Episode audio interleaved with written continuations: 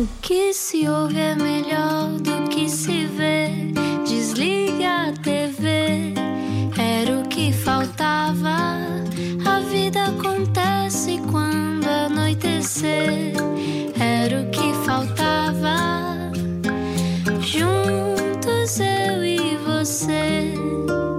Boa viagem, bem-vindo à Rádio Comercial. Boa segunda-feira. Como é que foi esse dia cansativo ou não? Olá, Ana Martins. Já tenho microfone. Yes! Finalmente. Como é que tu estás? Eu estou bem, tu estás com uma cor invejável. Onde é que tu andaste? Andei numa piscina, pois claro, então Uhum, é o que se quer. No Algarve, onde estava de resto um terço da população portuguesa também. Ah, isso foi bom. isso foi muito bom. Mas atenção ao risco de incêndio. Entretanto, 8 e 5 é bem possível que o incêndio ah, que a Raquel Estrada representa, que é de boa, de boa energia, aconteça hoje. Vamos contar. Não sabe quem é Raquel Estrada? Então eu tenho lhe explicar já. Como não? Explica-nos como se eu tivesse acordado de um coma. Como diz o Rui Maria Pego, há pessoas que são galáxias, não são planetas nem estrelas, são galáxias. Raquel Serada é apresentadora, it girl, embaixadora da moda portuguesa e em tempos até cobrou dívidas difíceis. Não estamos a brincar. Não o Rui estamos mesmo. Até já fez rádio com ela. É verdade, a Raquel adormecia à meio das músicas, um tema que exploraremos certamente nesta conversa. Eh, entretanto, da televisão aos principais desfiles da moda internacional, receba alguém que pode até vestir um saco de sarapilheira e ficar bem. Raquel Confirmo. Estrada, bem-vinda. Oh meu Deus, eu, eu, eu depois disto tudo eu nem sei o que é que é dizer. Nada, Quer diz dizer, olá. olha, antes de mais, eu quero dizer olá às pessoas todas que nos estão a ouvir neste momento. Obrigada por estarem aí desse lado. Eu percebo que não tem nada a ver comigo, mas pelo facto deste, deste programa que vocês têm é muito especial. Eu acho que as pessoas se sentem sempre muito bem quando, quando vêm cá. Oh. É verdade, é verdade, tenho sempre ouvido coisas muito boas das pessoas dizerem é tão bom ir lá, podemos falar a, a brincar e a sério de, de coisas que nos E interessam. com calma. Tens saudades de falar em televisão e em rádio? Não, Então, conta-nos lá, tu já não fazes televisão todos os dias há algum tempo, não é? Sim, ainda bem. Mas, era- mas não era o teu sonho ser apresentadora de televisão. Não, não, não, olha, o, o meu sonho, para quem não me conhece, que é muita gente, não é? Era. Eu gostava de ser advogada ou então gostava de ser jornalista de investigação. E na realidade aquilo que aconteceu foi que, uh, to make a long story short, um, eu tinha um amigo meu que, que me disse na altura: Olha, vai existir um casting de uma série chamada Diário de Sofia e achámos que podia ser interessante se tu participares, porque como falas muito e tal. Basicamente eles queriam que eu lhes desamparasse a loja porque eu era daquelas medidas que não se calava quando era mais pequena. e eu disse: Ah, não, não, não, fazer televisão, séries, não, tem zero a ver comigo. Ah, e entretanto, então eles ahm, fizeram uma espécie de engodo, ou, ou seja, convenceram-me com croissants com doce de ovo e recheio de amêndoa e disseram-me: Olha, há ali um sítio espetacular em Santos, ah, vem connosco. E o João, na altura, levou-me. E eu de repente vi imensa gente lá à porta E disse- pensaste, mas toda a gente quer croissants? Estranho, esta fila toda para croissants. eu percebi imediatamente aquilo que estava a acontecer, que era eles tinham-me enganado para Hum. eu ir fazer o tal do casting. Na altura, a diretora de casting, que era a Marta. A Marta Borges vem à porta para fumar um cigarro, a única vez que um cigarro realmente mudou a vida de alguém para melhor. E ela veio, cá, veio à porta ver-me. E na altura estava uma das minhas melhores amigas à porta, que na altura não éramos assim tão amigas porque tínhamos uma diferença de idades relativa. Ela tinha 16, eu tinha 19. Era aquela altura em que tu não és amiga das miúdas com 16 anos, não é? Ah. Já achas que és crescida? Uhum. Já és maior de idade. E, e de repente ela agarra-me, a Marta, a Marta Borges, ah, e diz-me: És tu que eu ando à procura. E eu, não, não. Uau, não então é. isso acontece realmente, não é só nos Acontece, filmes. Acontece. Foi assim uma coisa mesmo estranha. Fiz dos piores castings da minha vida, porque eu não sabia mesmo o que é que estava a fazer. Tu nunca tinhas feito nada. Não, não. nunca Só tinha tinhas cobrado nada. dívidas ao telefone. Sim, Que era o sim. teu trabalho. Sim, eu trabalhava no departamento de cobranças difíceis da Ótimos. Uau! Antes de se chamar nós. Passaste por outro trabalho também um pouco difícil, não é? O que é que sentiste quando te viste pela- na televisão pela primeira vez? Odiei.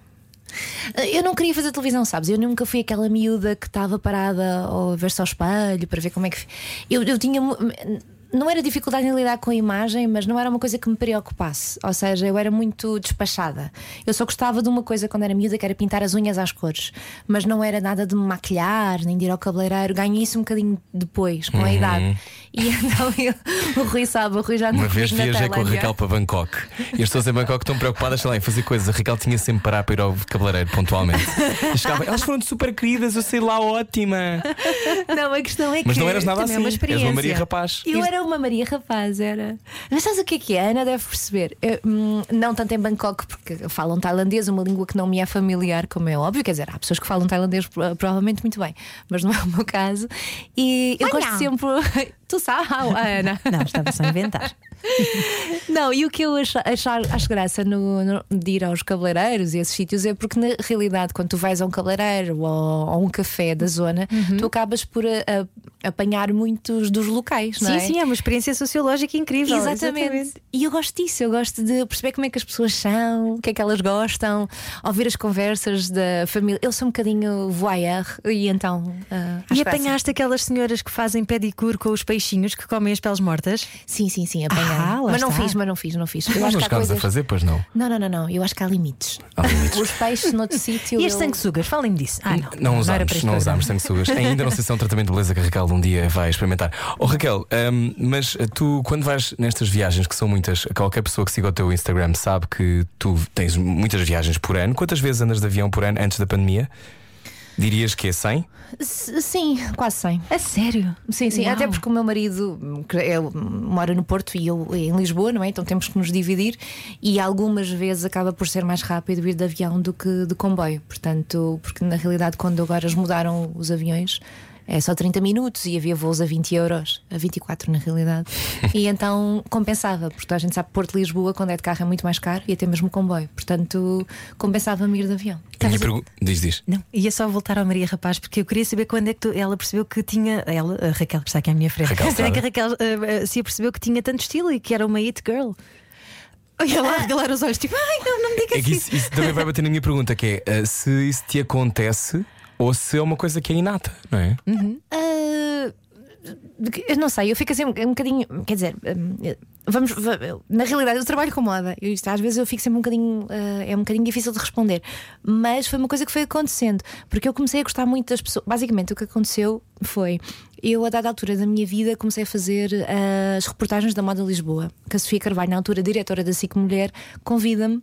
Ah, para, para fazer e eu sempre gostei muito de eu gostava muito de ver montras quando era pequenina com a minha mãe eu não tinha particular gosto de comprar nada, nem de, de me vestir, ou não sei, não gostava de ver nos outros. Pronto.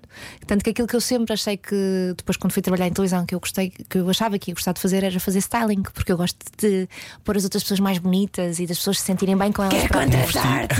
Um vestido, um vestido resolve um desgosto, Não, eu acho que mas, mas pode, uma roupa que nós gostemos muito pode mudar por completo o nosso. Muda mood. o nosso estado de espírito, sim. Isso muda, sem dúvida. Eu acho que a roupa, como uma boa música, como ires ao cabeleireiro, como pôres uma boa maquilhagem, como alguém te fazer um elogio, claro que isso te muda o teu estado de espírito, porque eu acho que acredito que as pessoas são bonitas de dentro para fora, claro, como é óbvio, mas eu acho que o teu exterior também ajuda. Aliás, ajuda a forma como tu te apresentas aos outros, a confiança que tu mostras no teu local de trabalho, na faculdade, é indiferente. E hum, no meu caso em particular foi uma coisa que eu fui aprendendo a gostar, porque eu achava os artistas, os designers tão incríveis e pessoas com tantas capacidades, a forma que eles tinham de ver a arte em si era tão diferente daquela que eu estava habituada, porque eu conhecia a arte como um conceito de vou a um museu e vejo determinada coisa. É distante? É, Mas sim, não era uma coisa que me era próxima. E a moda para mim começou a ser uma espécie de arte. E eu fui me envolvendo mais por causa disso. Não era por me vestir particularmente bem. Porque na realidade eu cometi muitos erros de moda. Cá, vocês podem ver na internet, eles existem. Eu não fui esquecida. Eu gosto de uma. Há uma produção tua em particular que eu gosto, que é uma em que tu estás a sair hum, de um- do esgoto de Lisboa. Estás assim do esgoto? Eu digo sim a tudo, não é? É uma coisa, olha, olha, é uma coisa que eu trabalhei. Trabalhaste muito. Já sei dizer que não. Tu tens 37? Tenho 37 anos. 37. Ah, dirias que essa é a tua maior conquista, aprender a dizer que não. Sim, sem dúvida. Estou mesmo feliz. Agora já as pessoas dizem-me coisas e eu digo, não, não quero fazer. Não digo assim com esta veemência, mas digo, olha, não, não me identifico muito, não, não gostava, mas foi um processo. Porquê é que tinhas dificuldade em dizer que não? Porque queria que as pessoas gostassem de mim. E quando tu queres que as pessoas gostem de ti, tu acabas por eh, aceder a muitas coisas que tu não, que tu não, tu não tens tanta vontade. Mas eu acho que essencialmente as pessoas que acabam por trabalhar eh, esta, este lado mais artístico da coisa, seja televisão, uma, uma profissão em que tu estás mais exposto, tu de alguma forma o teu ego vai sempre pedir eh, amor do outro lado ou um elogio.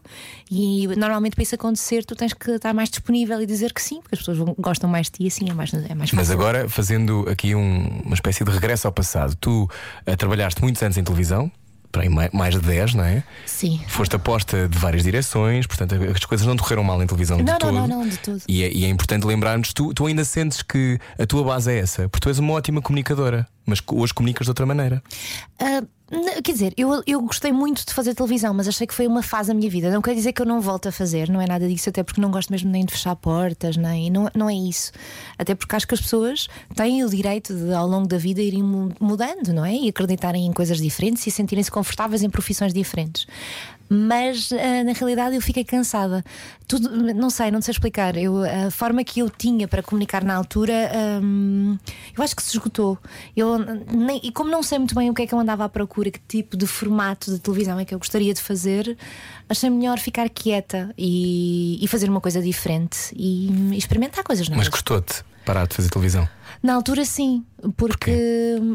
Aquilo era aquilo que eu era enquanto pessoa, ou seja, é, sabes aquela coisa que tu Ah, isso é muito importante. é, tu validas-te através do teu trabalho. Defines-te. Sim. Sim, sim. Mas seja Mas há muita gente que está a ouvir que, que sente isto, não é? O meu trabalho eh, representa-me enquanto pessoa. Sim, sim. E isso é, um- é uma coisa que é difícil, sobretudo na televisão, quando, quando na televisão e na rádio também. eh, os, os teus, os teus sucessos são validados pelo público, não é? Isso é uma coisa que pode ser esquisita. E a tua carreira tem que seguir um, um caminho que é quase delineado Uhum. por aquilo que os outros querem para ti. Sim, é verdade. Eu, eu acabava por ter um contrato de exclusividade que não, que não me permitia dizer que não muitas vezes, só algumas. Apesar de eu ter sido sempre tratada muito bem, não tenho, tenho zero razão de queixa. Na realidade, a verdade é essa. Mas eu também acho uma coisa que é em televisão, hum, a sensação que eu tenho é que tu tens de querer muito. Tudo, porque é muito esgotante, é muito cansativo, é muito diferente daquilo que as Tenso. pessoas pensam. E hum, eu, eu não. Como eu fui lá parar um bocadinho por acaso, eu queria, como quero qualquer coisa que me proponho, não gosto de fazer mais ou menos, gosto de fazer, gosto de fazer bem, mas não queria assim tanto. E quando não, eu acho que ali tu precisas mesmo de dar eh, o, o passo seguinte. E hum, a dada altura percebi que não era feliz a fazer aquilo e que era feliz a experimentar coisas novas. Pronto, foi só isso. Ai, essa liberdade tão bonita. Não és feliz a fazer uma coisa, experimentas outra coisa, apesar de tudo te encaminhar para aquilo, não é? Porque toda a gente já, se calhar, já, já te vias tu também, não é? Como uma apresentadora de daytime e. Há quase uma carreira eh, delineada, não é? A dada altura. Não, não sei, sabes, eu, eu, eu, tu conheces muito bem, mas eu, eu não. Portanto, sabes, eu, eu pensava nisso, mas eu pensava numa, numa vertente um bocadinho mais de o que é que eu faço porque eu tenho contas para pagar. Mas tu também sabes, quando eu era miúda, ganhava muito mal eh, e isso também não me preocupava nem me obrigava a aceitar nada. Ou seja, eu sempre disse que não a coisas que eu sabia determinantemente que não tinham a ver comigo. E, e sempre pensei, olha. Mesmo que não dê para jantar fora nenhuma vez este, este mês, alguém traz as batatas, outro o frango, outro o atum, é indiferente. Muito frango levei. e havemos de conseguir fazer um jantar e estar todos juntos. então a moda surge na tua vida também um bocado por acaso, mas com, com esta coisa de tu gostavas, mas não para ti. Mas de repente tu és uma protagonista desse setor. Como é Sim, que isso mas, mas acontece? foi por acaso, não, foi, não sei, não, não foi muito pensado. Eu acho que tudo na vida que tu pensas muito também corre mal. Eh, Ouviu? Está na rádio comercial. Nossa Raquel Estrada. não, não é Pensas isso. demais, vai correr mal. Não é isso, não é isso. Mas às vezes os, os nervos, a angústia tornam-se o nosso maior inimigo. E quando tu te deixas ir naturalmente para uma coisa que a vida te está a encaminhar, acaba por ser mais fácil. Ou seja, não tens uma pressão tão grande de provar nada nem a ti nem aos outros. E eu acho que foi isso um bocadinho que me aconteceu. Fui um bocadinho de, devagar. Fazendo o meu trabalho enquanto comunicadora, porque depois comecei a apresentar o programa e comecei a ganhar um gosto um bocadinho diferente, mas só porque estava fascinada por, eh, por aquelas pessoas, pela forma como elas viam a vida. Pela beleza. Eh, Beleza não. no sentido de. Percebes o que eu quero dizer? Beleza Percebo. Uhum. esteta, não é? Aquela coisa de o belo. Eu acho que há pessoas que são sintonizadas com isso, com essa frequência e que através do belo sentem que podem sublimar um bocadinho aquilo que sentem, não é? E, e que, e é lindo, toda a gente já viu de certeza, quando vai a um museu ou quando vê uma coisa que o toca, que o emociona, a ti um vestido extraordinário emociona-te. Sim, Tal e- como a mim. Sim, que eu quero usá-lo e não posso. não tenho sítios Claro agora para levar os podes. meus vestidos. Tenho estas discussões com a Raquel há muito tempo. Não. Raquel Estrada, a nossa convidada hoje. Eh, Emociona-me no sentido, no sentido de criativo. Não, eu sou-te muito, muito, muito sincera. Não tem a ver És. pelo facto. não tem a ver pelo facto da roupa ser eh, feia, bonita. Não tem a ver com isso. Tem a ver pelo o facto de existirem pessoas que conseguem criar coisas a partir do nada, que conseguem olhar para alguma coisa e a partir daí contarem-te uma uma história e fazerem-te viajar, seja de que maneira for. E isso é muito bonito. E é muito bonito falares da moda como uma arte, porque ainda achas que ainda há aquele preconceito de a moda é, é para futilidades? Olha, hum, acho que sim, mas acho que ultimamente, graças a Deus, acho que todos os temas estão a ser abordados de uma forma um bocadinho diferente. Acho que temos uma geração que gosta de pensar sobre as coisas, por mais que algumas mentes mais retrógradas achem que não.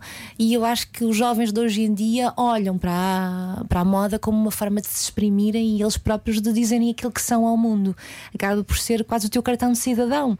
Antes de falares com alguém, as pessoas olham para ti de alguma forma e já sabem um bocadinho daquilo que tu és. E eu acho que isso acaba por ser muito interessante. Há, há golas que são muito vingativas. São golas que dão uma sensação de vingança. Estamos à conversa com Sim, Raquel. 14. Exatamente. Estamos à conversa com Raquel Estrada, que a seguir me vai dizer como é que era fazer cobranças difíceis. Tendo a ouvir, venha daí. À noite, todos os gatos são pardos. Parvos. Pardos. Parvos. É aquilo que preferir. Era o que faltava. Na comercial. Juntos você. Bom início de semana com a Rádio Comercial. Olá, eu sou o Rui Maria Pego. Então, Olá! carreira estou errado. Olá, eu sou a Ana Martins, como é que está? E quem é que está cá?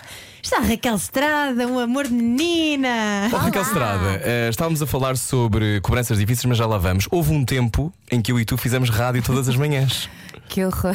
Lembras-te daquela emissão, um dia, em que viemos do Lux? Lembro. Vieram do. Lux para Sim. fazer emissão às 7? Sim. Sim, Nós éramos diretos. mais novos. Nós éramos mais novos. Éramos mais novos, inconsequentes e inconscientes. Aliás, nós eh, colocámos caixotes de lixo ao lado de cada um de nós porque estávamos tão mal dispostos. Estávamos um bocado mal dispostos e, e foi.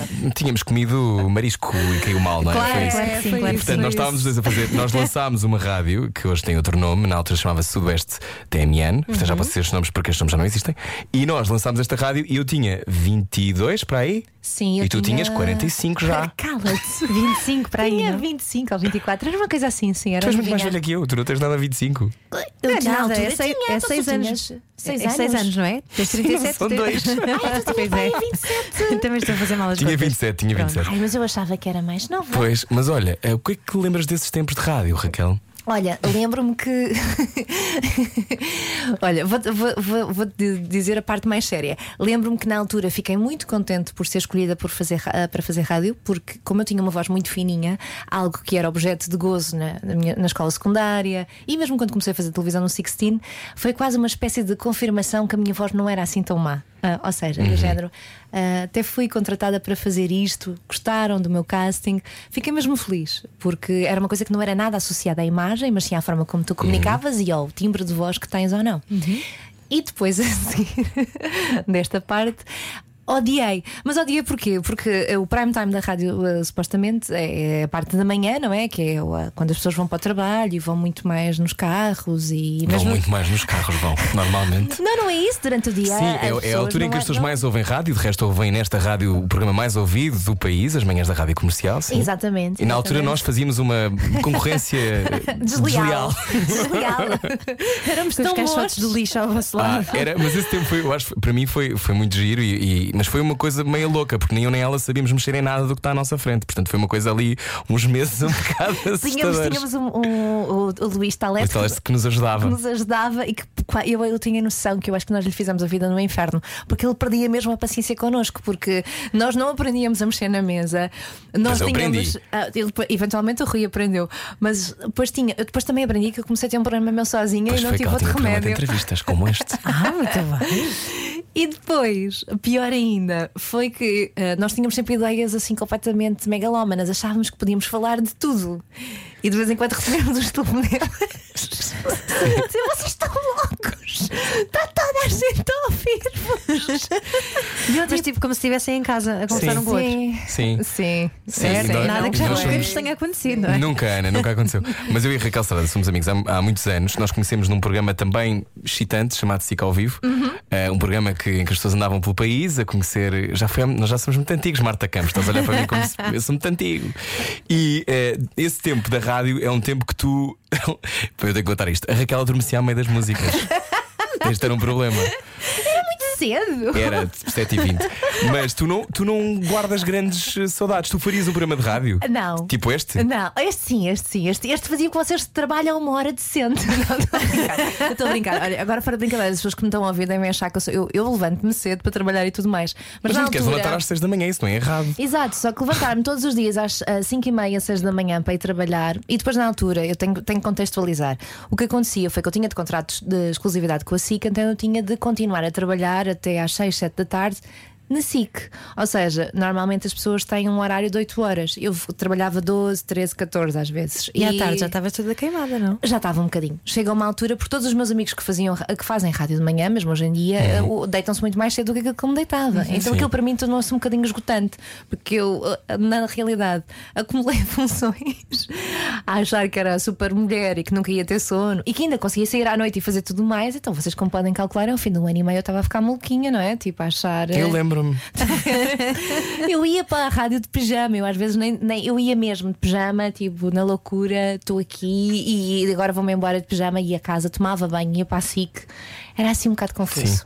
Íamos sempre comer torradas àquele café da esquina. Sim. Bom, eh, hoje a nossa convidada Bons é tempos. bons tempos, a Raquel Estrada. Eh, tu, entretanto, muito mudou desde esses tempos da rádio de manhã. Tu, hoje em dia, se tu tivesses que te definir eh, enquanto profissional, o que é que tu dirias que fazes? Tu, no fundo, és uma embaixadora da moda portuguesa no mundo, também, Sim, não, mas, mas eu, és uma it girl. O que é, o que é ser uma it girl? Para quem está a ouvir a rádio comercial e nunca ouviu esta expressão. olha, eu, eu, eu, eu, eu vou-te ser sincera, eu não. Ser sincera, Raquel, sim. que é uma coisa favor. que eu digo muitas Sim, vezes. sim, sim, sim. Que só para o caso das pessoas terem dúvidas. Não, eu não me considero uma it girl. Ah, Eu acho que uma it girl. uma- ou seja, imagina, uma it girl pode ser muita coisa, pode ser uma miúda que não é uma referência para outras pessoas, para outras mulheres, para outros homens. Mas eu acho que. Referência de estilo. De estilo e não só, porque hoje em dia eu acho que, também. que sim. Eu acho que é isso, acho que é um bocadinho por aí. Mas eu acho que aquilo que eu considero mais que faço é eu trabalho social media, a verdade Redes é sociais. essa, redes sociais, e considero-me mais uma comunicadora e mais de lifestyle do que propriamente só de moda. Porque hoje em dia aquilo que eu sinto muito hum, em relação ao meu trabalho propriamente dito é que sou muito contratada mais para mostrar eh, um estilo de vida do que. Mas não uma coisa íntima. Mas quando eu digo um estilo de vida é as pessoas na realidade, cada vez mais, quando seguem alguém numa determinada rede social, querem eh, sentir a verdade, seja ela qual for. E.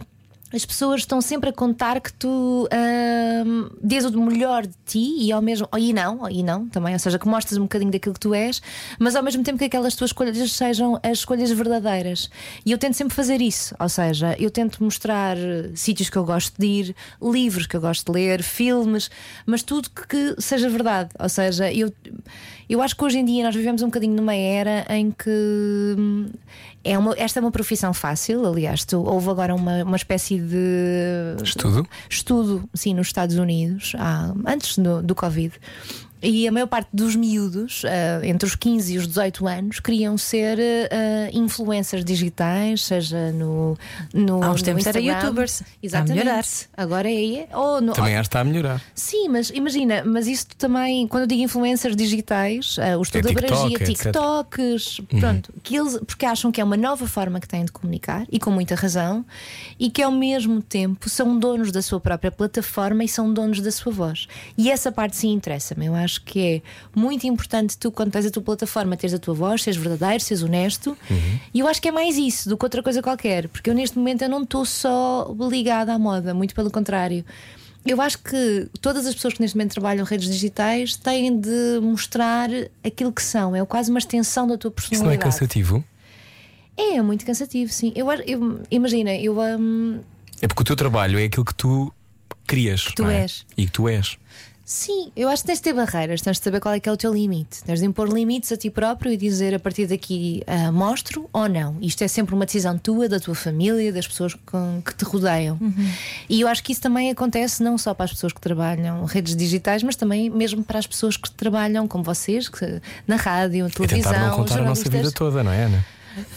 não, não, nem Às é vezes isso. apetece-nos. não é? Não, nem é isso. É, é- imagina, é, vocês escolheram ser figuras públicas, mas a vossa família não. Não no teu caso, Rui Maria.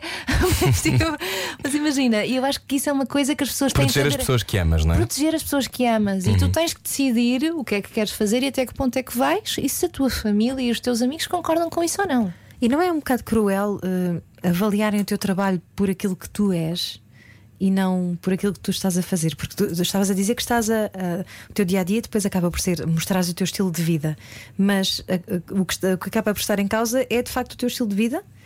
É, só que eu tenho barreiras muito claras. Imagina, eu consigo mostrar determinadas coisas que eu gosto de fazer, como disse há pouco, ahm, sei lá, desde um restaurante ao livro que eu gosto de ler, à série que eu estou a ver no À viagem momento, que estás a fazer. À viagem que eu estou a fazer, mas porque na realidade eu sinto que hoje em dia nós também somos um bocadinho, nós todos, independentemente de, da quantidade de seguidores que tu tens, basta teres 10, hum, não importa o número, eh, és um bocadinho quase uma espécie de time out para as pessoas que te seguem, porque vão sempre, se gostam de ti por algum motivo, se acham. Uhum. se identificam, vão tentar ir ao mesmo restaurante que tu, ou vão tentar eh, ler o mesmo livro que tu estás a ler, ou ver aquela paisagem, ir a determinada exposição. Quer dizer, eu acho que isso para mim faz, isso para mim faz todo o sentido.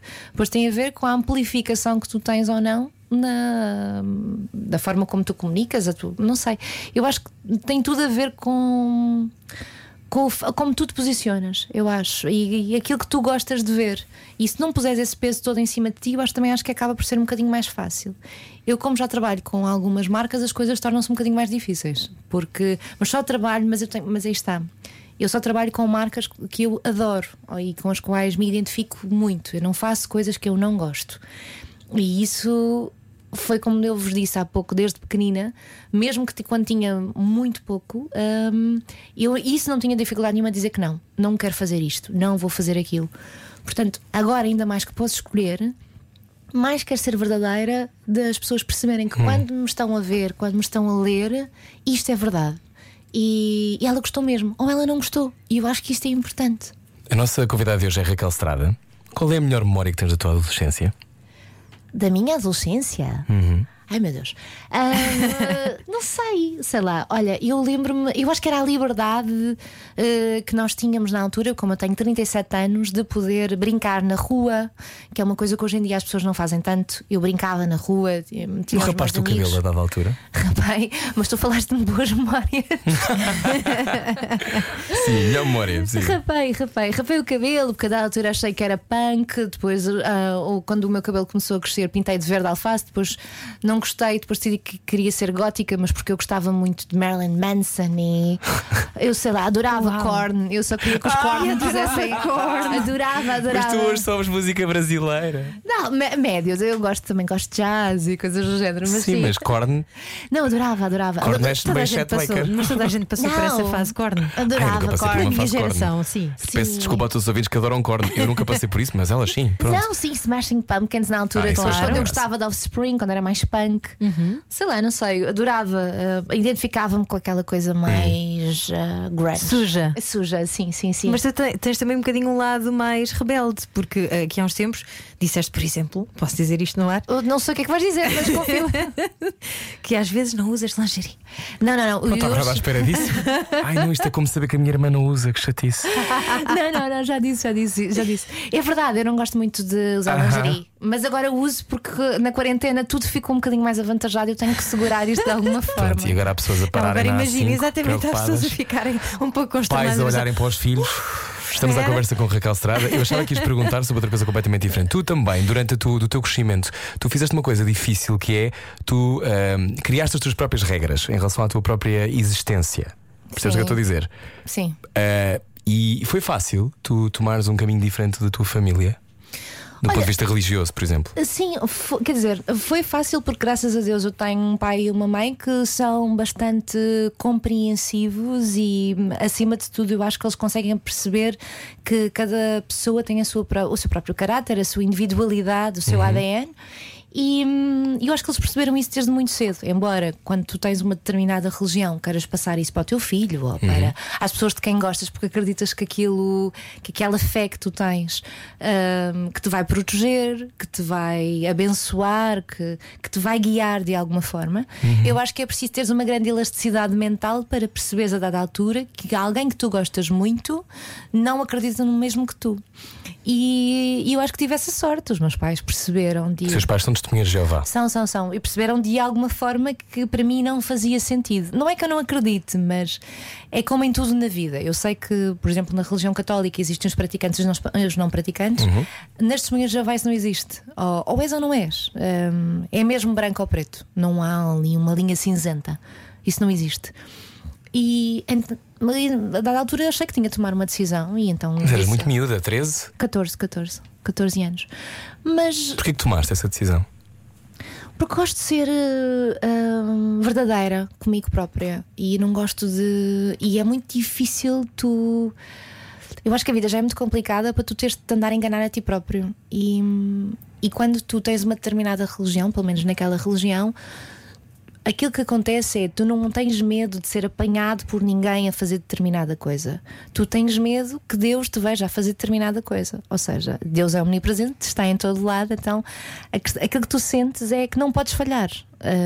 porque na realidade tens um compromisso ah, Com algo maior. com algo maior, com a tua fé. E eu, na realidade, como não me sentia confortável, não acreditava em determinadas coisas e achava que eventualmente poderia falhar, decidi tomar, tomar outro caminho, que é o meu, com o qual me sinto uh, feliz, uh, apesar de adorar os meus pais, a relação dos meus pais, os amigos deles, todas Isso é muito pessoas corajoso. incríveis. Mas na altura eu achei que hum, eu tinha de ser fiel a mim própria, porque hum, ia ser muito difícil crescer a mentir-me e a mentir às pessoas de quem eu mais gostava. É- E en- encontraste outra forma de canalizar essa, essa crença? Não, olha, eu, eu acredito em Deus, acredito numa força superior, acredito em algo maior, sem dúvida, mas não, ainda não tenho, nunca fui à procura de nenhuma religião na qual eu me. eh, Como é que Te eu Sim, me ancorasse, que fosse a minha base. Eu acho que eu acho que isso é a coisa mais importante, porque é tu teres uma fé, seja ela qual for. Porque também sempre me assustei muito eh, com as religiões que eram determinadas, muito de. muito. Não era.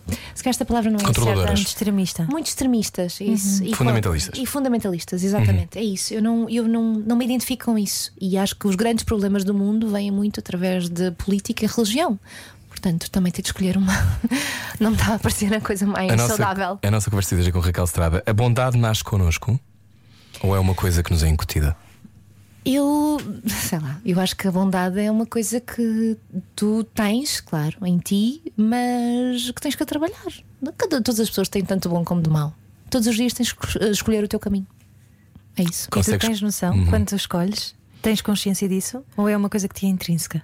Há coisas que eu faço naturalmente e que provavelmente vocês também fazem, que toda a gente que nos vai ouvir no carro neste momento ou noutro sítio qualquer também faz, nem sequer pensa, e que tu pensas, olha que, que ato tão bondoso, que tão, tão simpático que ele foi, tão amigo. Não, mas eu acho que coisas maiores, sim, a maior parte. Eu, eu- eu, pelo menos eu às vezes penso, ok, será que esta será a atitude mais correta a ter?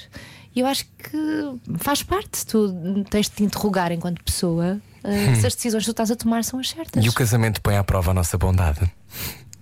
O meu em particular, nem tanto, confesso-te. Quito é muito querido. Que é o marido da Raquel. Sim, nem é isso, sabes? Não é uma questão dele ser querido, ele, é, ele admira-me. É uma coisa estranha. Isso é fundamental, não é? É, é. Ele gosta mesmo de mim, como eu sou. E nunca me tentou mudar.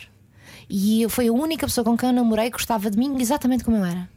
E com defeitos, qualidades, tudo. É, Aceita-me. E eu também o aceito a ele. E eu acho que isso é fundamental. E depois veio o passo a seguir que é respeitarmos-nos. Há, há barreiras que nós não ultrapassamos. E isso é importante. Queres contar como se conheceram? Ou isso é do domínio privado? Ahm, não, quer dizer, não é nada romântico. Basicamente foi. Eu quero só que quem está a ouvir na rádio neste momento sinta que, embora os começos possam não ser auspiciosamente românticos, podem dar boas histórias de amor. Então, vou, como é que eu ia te contar isto? Estavas no Algarve. Estava no Algarve, fui lá ter só um dia, numa altura, uma discoteca, como é, ah, como é que se chamava? Seven. O Seven, exatamente. Eu não acredito que sei melhor que tu. Sim. Ah, tudo porque eu já tinha ah, 30 anos de idade e achava que hum, tinha- estava na altura de ter a minha primeira one night stand. É verdade, estou a dizer isto na rádio. Isso é espetacular. Não estava nada à espera que tu dissesse isso. Eu tive um namorado durante 10 anos, logo não aproveitei muito a minha isso, vida. Isso é quase entregas a Deus. Vá. Sim. Hoje é uma one night stand. Eu, ah, ah, Exato. One Night Stand que é um encontro de uma noite.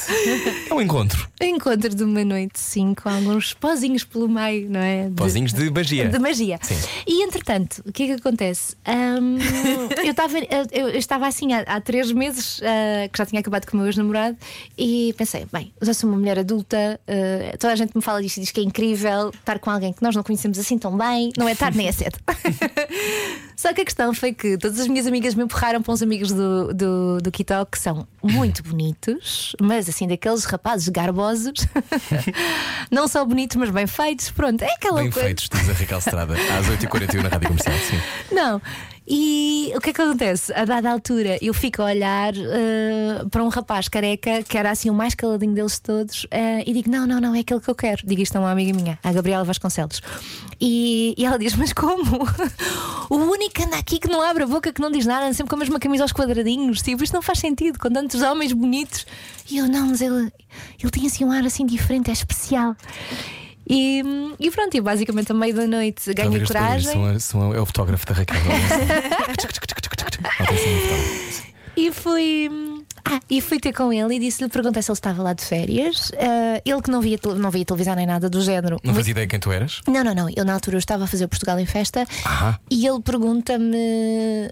Porque isto era um sábado e eu na altura ia mesmo. Eu ia sábado não, sexta-feira, e ele diz-me: Olha, amanhã não, como estás eh, cansados, mas hum, isto também da discoteca. Não, não, não, nada. Só depois de lhe perguntar: Estás cá de férias? Foi esta a, meu, a minha linha de engate péssima, porque não tinha 10 anos a namorar, Olá, quer dizer. estás cá de férias. Exato. E foi exatamente isso. Ele trouxe-me uma bebida e respondeu-me e disse-me, foi porque foi ao bar e entretanto disse-me: Olha, ah, estou, ah, mas o que é que fazes no domingo? E ele disse-me que eu, desculpa, eu estou a trabalhar. E ele, ah, ah, é porque eu gostava de te levar a um concerto da Ana Moura. E eu, ah, não, mas não posso, não posso, estou mesmo a trabalhar. E ele, mas não podes falar com o teu patrão para não ir trabalhar? Eu disse, acho difícil. E ele, mas lá no teu supermercado, ele assumiu que eu trabalhava. Pronto, trabalhava domingo, mas nada de mal. Mas só me disse, olha, não sei, quer dizer, eu não sei bem o que é que tu fazes, mas provavelmente trabalhas numa coisa deste género, não dá para, para pedires folga ou dizes qualquer coisa. E eu disse, não, não, não, não dá mesmo, tenho mesmo de trabalhar no supermercado, não permite não ir. e foi muito engraçado porque nós não sabíamos nada um do outro e não aconteceu nada nessa noite, porque depois ah, conversámos imenso. Entretanto, a Maria Ma Barbosa, que vocês conhecem. Da, agora da passadeira vermelha também ahm, roubou o meu telefone às 9 da manhã. Eu já eu estava a dormir, ah, porque ela tem um código, e começou a mandar mensagens ao Quito a dizer fazia-te isto, fazia-te aquilo. e o Quito, claro, a dizer, a pensar, esta púdica que de repente Afinal- afinal, Afinal. Então acho que andava Então, olha, louco. A minha pergunta é: então quando olhamos para uma pessoa, podemos saber logo à partida?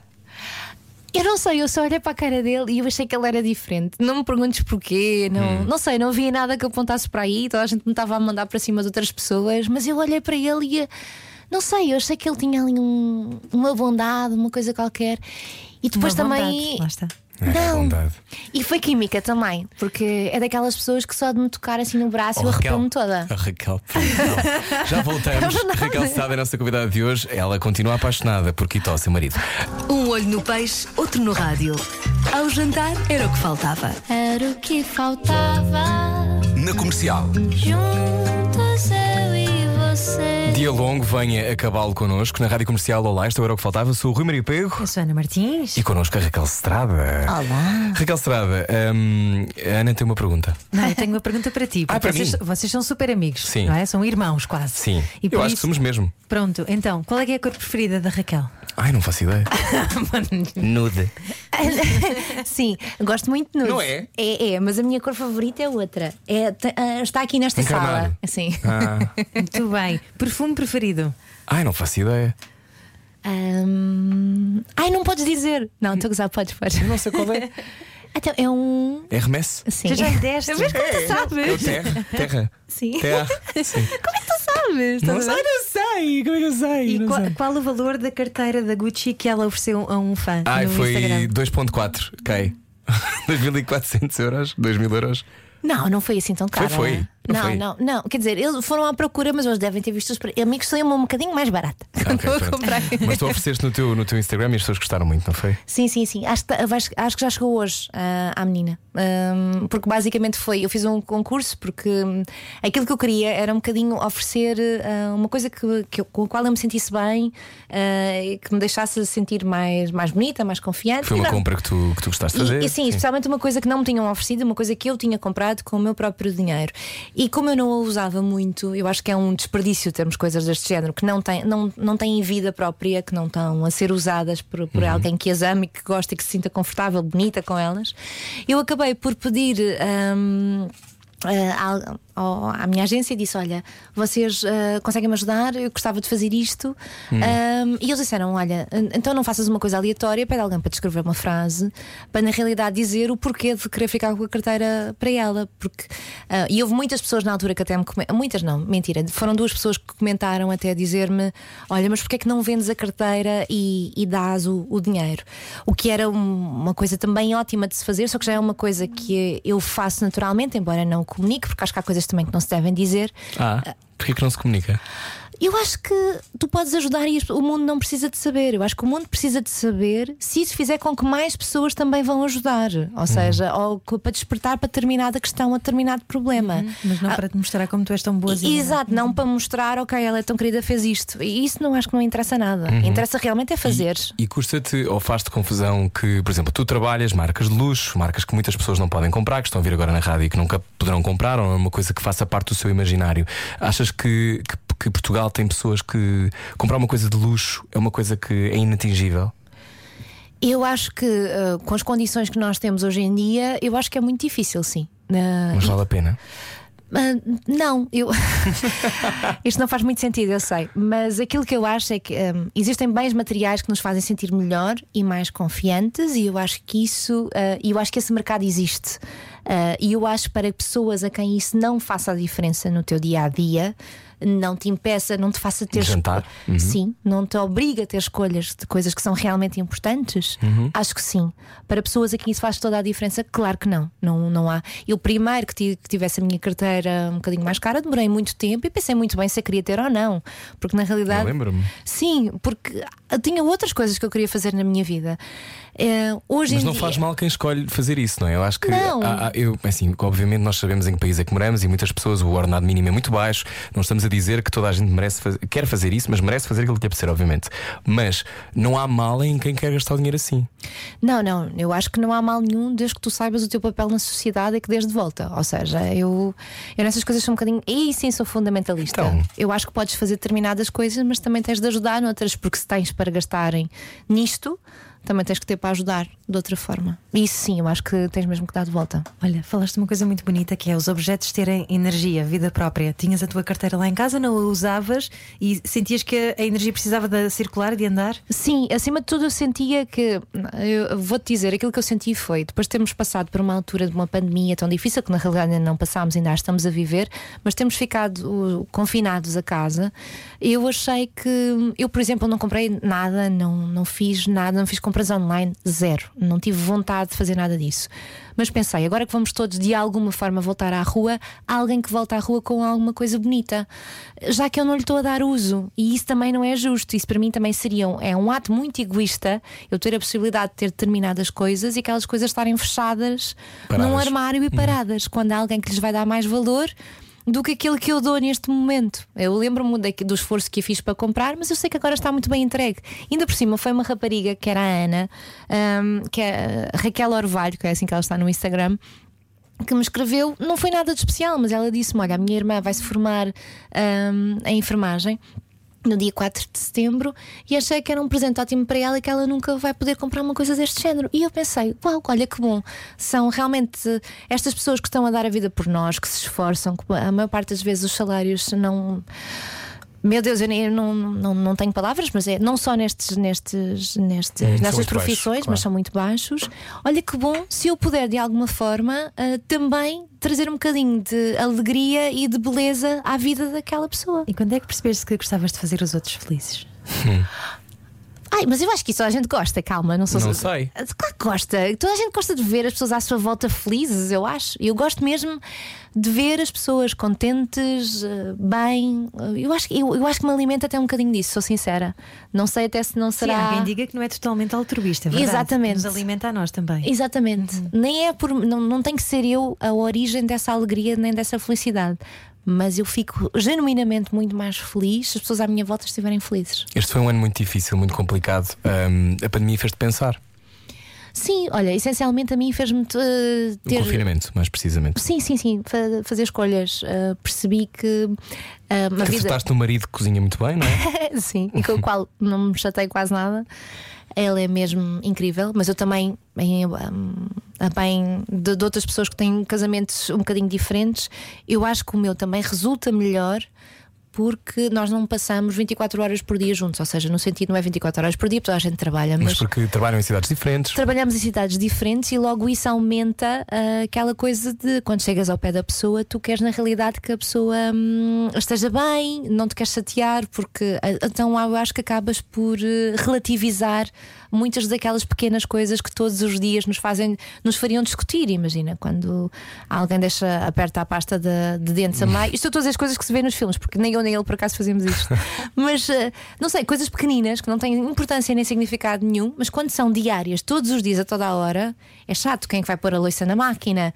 Nós, como ele cozinha, sou eu que arrumo, quer dizer, ah, ficou mais ou menos assim. Então, para fechar, que já estamos a ir embora, 8h54, ahm, o que é que tu gostavas, como é que gostavas de ser lembrada? Gostavas de ser lembrada pelos teus amigos e pela tua família e pelas pessoas que te seguem de alguma maneira específica?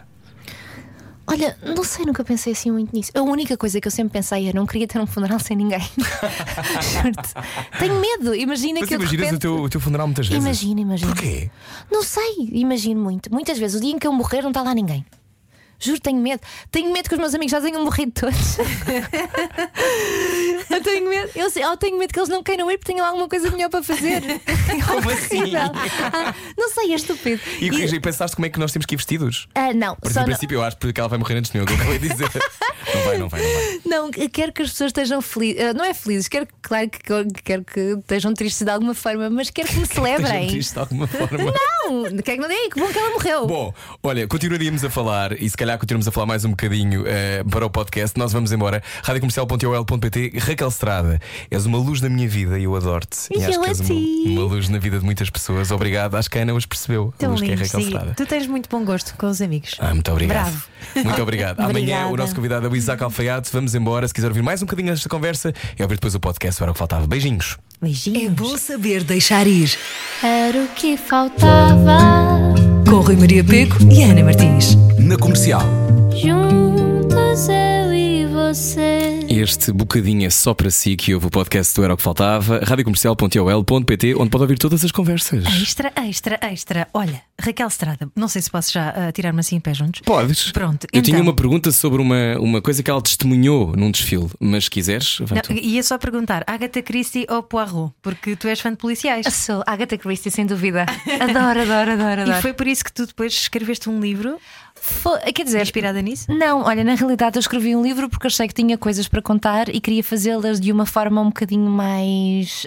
hum, como é que é dizer? Ah, Engraçado, ouvimos um demónio. não, exato, ouvi qualquer coisa que anda, anda por aí, deve, foi o Gonçalo. Não, queria fazê-las de, queria fazê-la de uma forma um bocadinho mais consistente, porque na Hum. realidade acho que é importante tu de vez em quando saberes contar uma história e contar uma história de outra forma.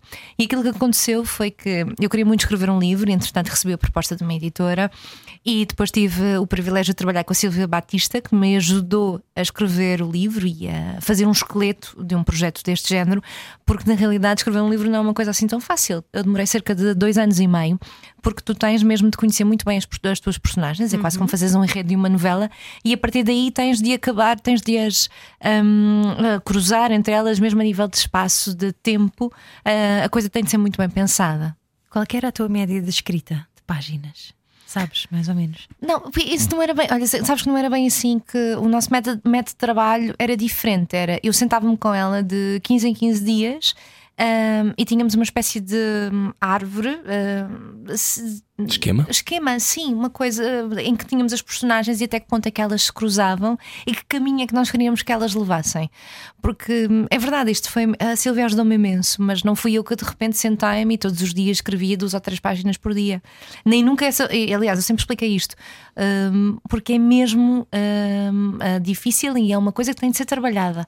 Hoje em dia, se provavelmente já o escreveria de outra forma e já não, já não ia precisar tanta ajuda. Já seria mais fácil para mim ter eh, fazer esse esquema sozinha. Mas é, é, é bonito da tua parte tu pedires ajuda. Porque É. muitas pessoas se calhar não pediriam e. Ela nunca terá problemas em pedir ajuda. Não, não, isso não tem. Não Acho que tenho. isso é um traço da tua personalidade. Agora já estamos aqui numa zona mais intimista. Ahm, é porque Não, eu, não, eu acho que há não. pessoas que têm, muito, têm imenso medo de pedir ajuda, não é? Sim, e toda a gente tem ajuda para escrever os livros. Isto é uma coisa normalíssima. Há A Raquel revisão, dizia-me isto, toda a gente tinha. Era uma coisa que não sabia. Muita Não mas, gente.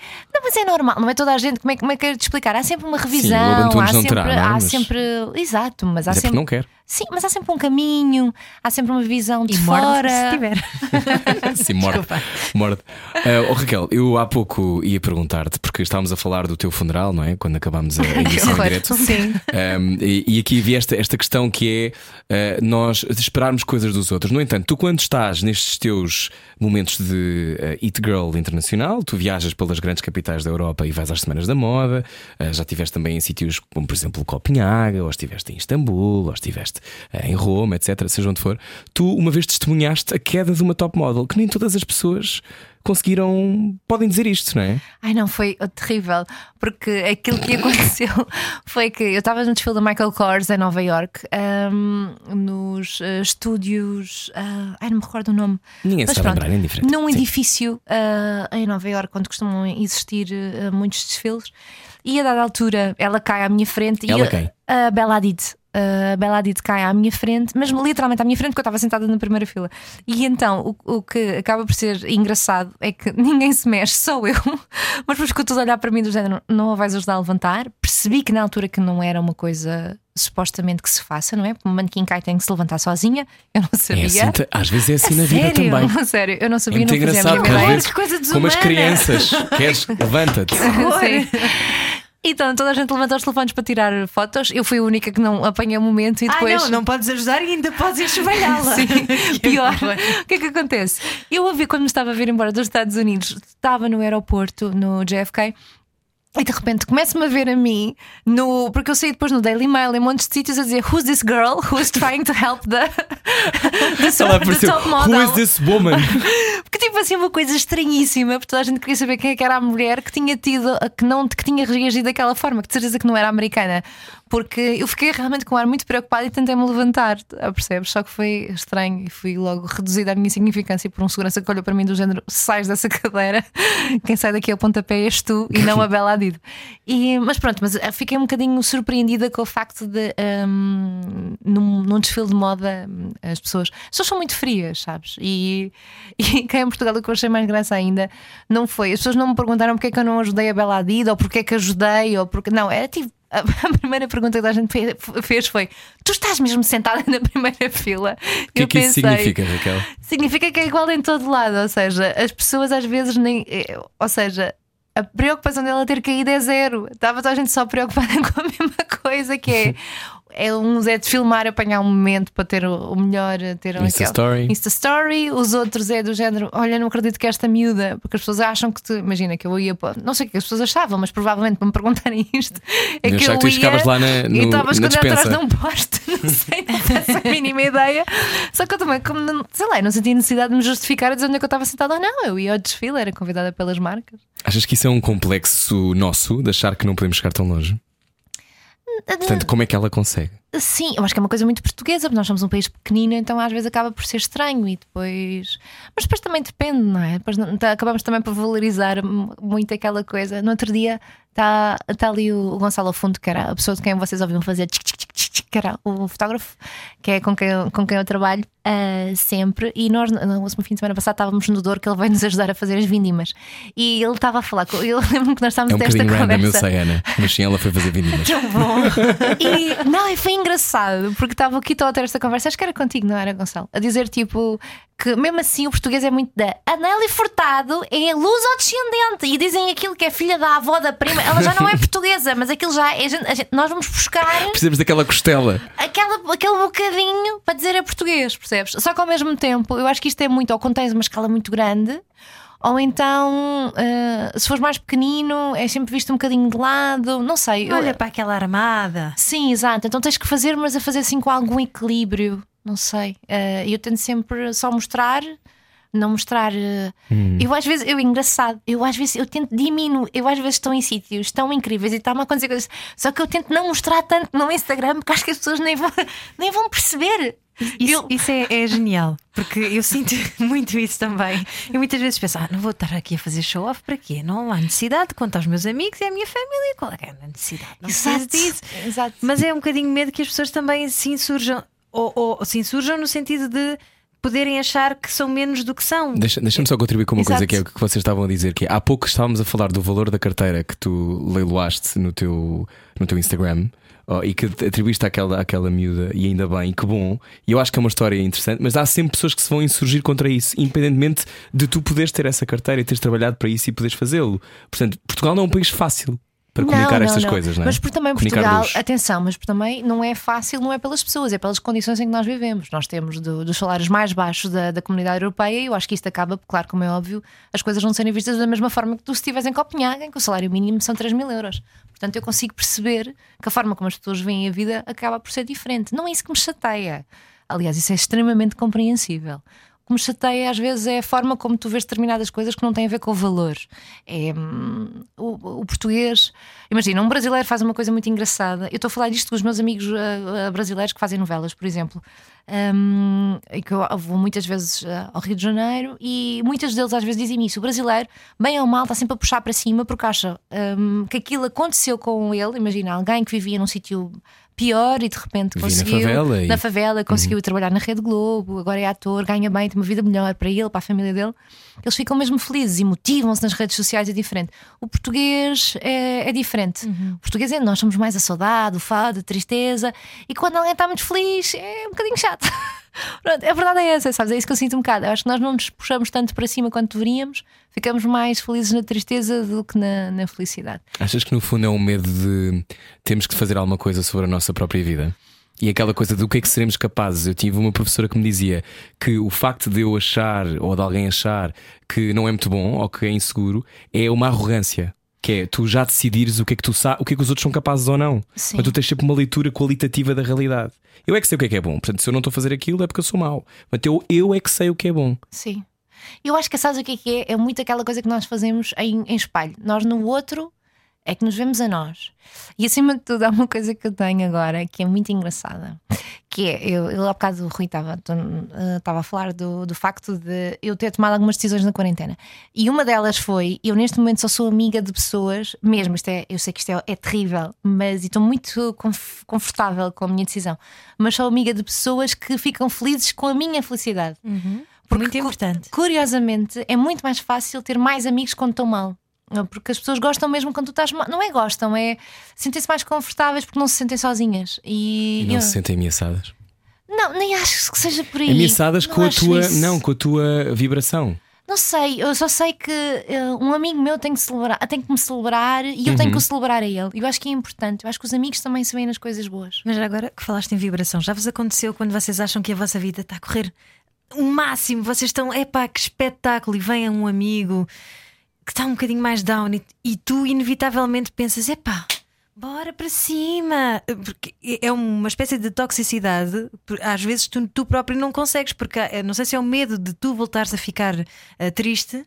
Ou se é só.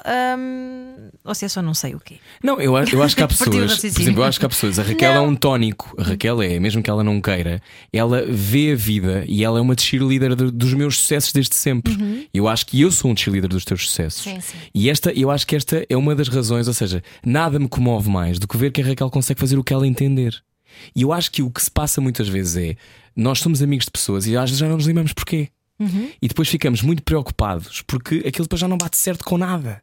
Mas e porquê que eu sinto inveja? Porquê que eu sinto ciúme? E é normal as pessoas sentirem estas coisas umas pelas outras. Mas há pessoas que, têm- que são tónicos e é importante mantê-las por perto e não diminuir a luz delas. Sim. E há pessoas que cavalgam a, a necessidade de tirar a luz aos outros.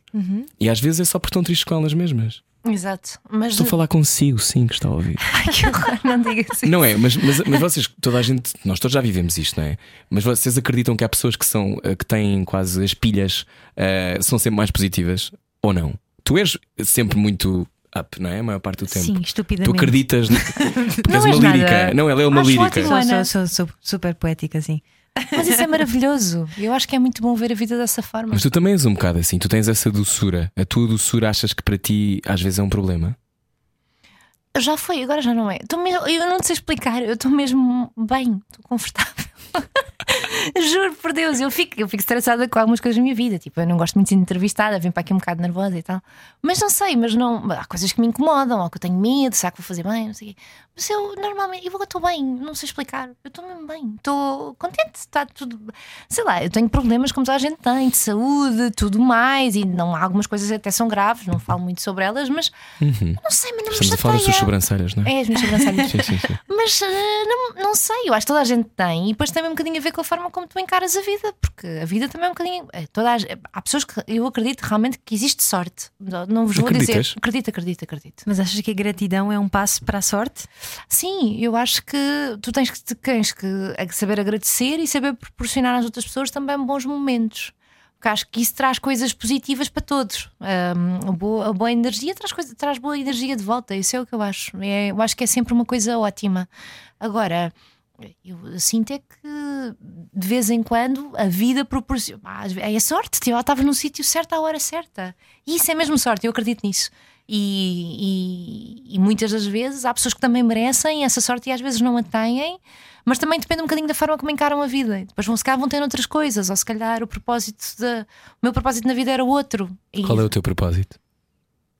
o meu é fazer as pessoas estar à minha volta felizes. Ah, é isso a única coisa que eu quero e que estejam bem, contentes e que. Hum. Pronto, é o que eu quero. Eu há pouco eh, acabámos por não explorar isso quando, quando, quando estávamos no direto, que era eu acho mesmo que tu tens uma. uma há pessoas que têm um carisma.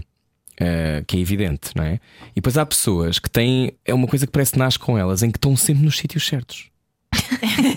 Sim, isso é verdade. Eu tenho outra amiga como tu, a Filipa Marinha, é igual a ti. Ela pode não ficar sem trabalho num dia, vai à rua comer um pastel de nata e de repente é a pessoa que ela precisa para a próxima fase da vida dela, está ali para lhe dar o pastel de nata. e é a pessoa que lhe dá o pastel de nata. estás no flow. Há um flow da vida? Ou simplesmente há pessoas que têm esta, como tu, jorram eh, uma energia qualquer que faz com que isso aconteça? Ai, eu não sei, não sei. Eu confesso que, olha, que nisso nunca, nunca pensei muito sobre isso. O que eu acho é que. Sei lá, porque há coisas que eu também queria fazer que acabei por não fazer, que não me aconteceram. Eu acho, eu tento ser, o que me acontece normalmente é aquilo que eu não procuro muito. A questão é essa.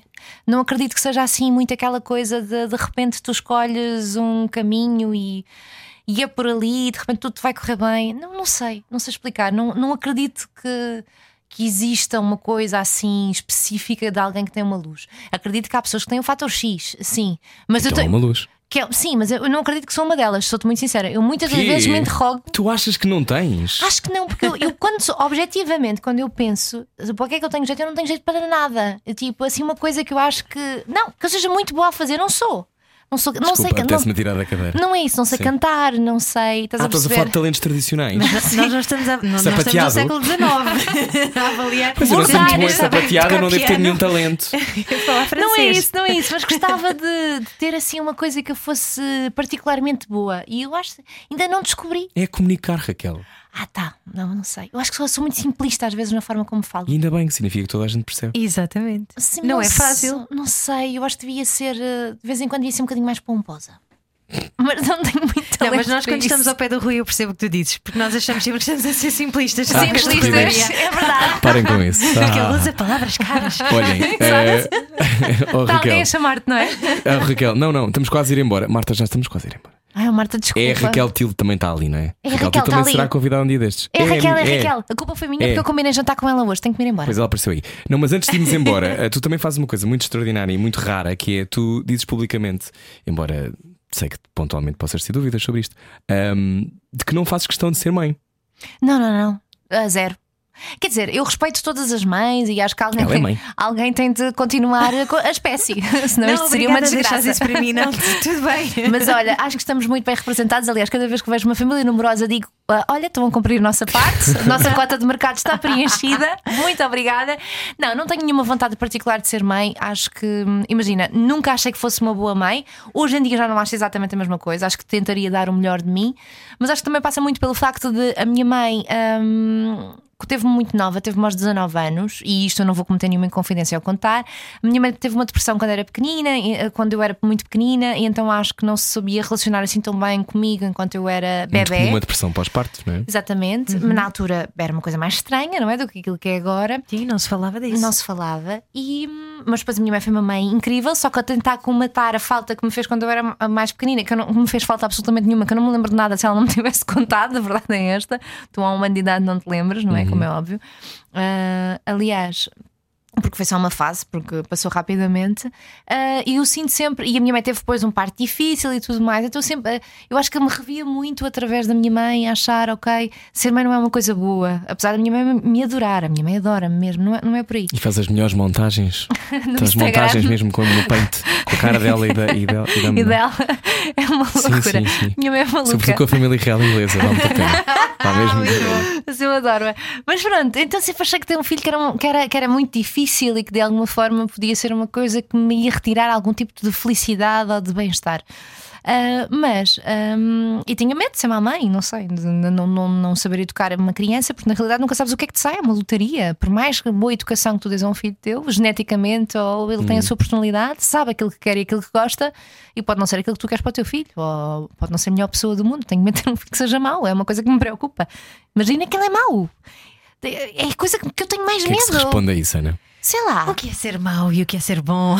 não sei ser psicopata, sei lá, tenho medo. Ai, sim, não, Não sei, Tens que tinha entregar, medo. não quer ser tio de um sociopata. Ahm, Não sei, mas eh, um dia se mudar de ideias, que também não tenho muito tempo, tenho dois, três anos para mudar de ideias no máximo. Terei. Não, não, conheço pessoas que foram mães aos 50. aos 50. Mas também é um bocado tarde. De gêmeos. A sério? Oh, 50? Não sei se aos 50 já tenho A Marta Campos vitalidade. também está a dizer que sim com a cabeça. A tua mãe? A tua mãe? A, A tua, tua tia. tia. A tia dela. A tua tia. A tua tia, ok. Uau. É Isso é espetacular. Foi Então- aqui em Lisboa. Incrível. Oh, Raquel, então tu dizes que não tens nenhum talento em particular, mas então no que é que tu és melhor? Eu acho que sou, sou, sou boa amiga e sou, sou boa amiga. Dás boas festas. Dou... Cala-te. Mas também dou. Não, sou boa amiga. Eu sou boa amiga. Acho Achas sim. que ser amiga é onde tu és melhor? Acho que sim. Acho que assim, porque basicamente, olha, é o único amor que nós escolhemos. O amor pela nossa família não, não escolhemos. Temos a família que nos calhou, pelo código genético. A amizade é a família que eu escolhi. Portanto, tu tens que ser bom numa coisa que foste tu que escolheste. Por isso, sei lá. Está dito. tão querida. Raquel Estrada na Rádio Comercial, a conversa inteira já sabe. Pode puxar para trás. radiocomercial.ol.pt. O que é que foi? Nada, nada, que temos que ir jantar. Temos. Pronto, beijinhos. Já sabe, pode também amanhã ouvir o Isaac Alfaiate e, claro, pode sempre ouvir todas as conversas em radiocomercial.ol.pt. Muitos beijinhos. Fique bem, fique com quem quiser. Olha. É isso. Escolha os seus amigos como deve ser, não escolha pessoas tóxicas para a sua vida. Adeus. Era o que faltava. Com Rui Maria Pego e Ana Martins. Juntos eu e você. Na comercial.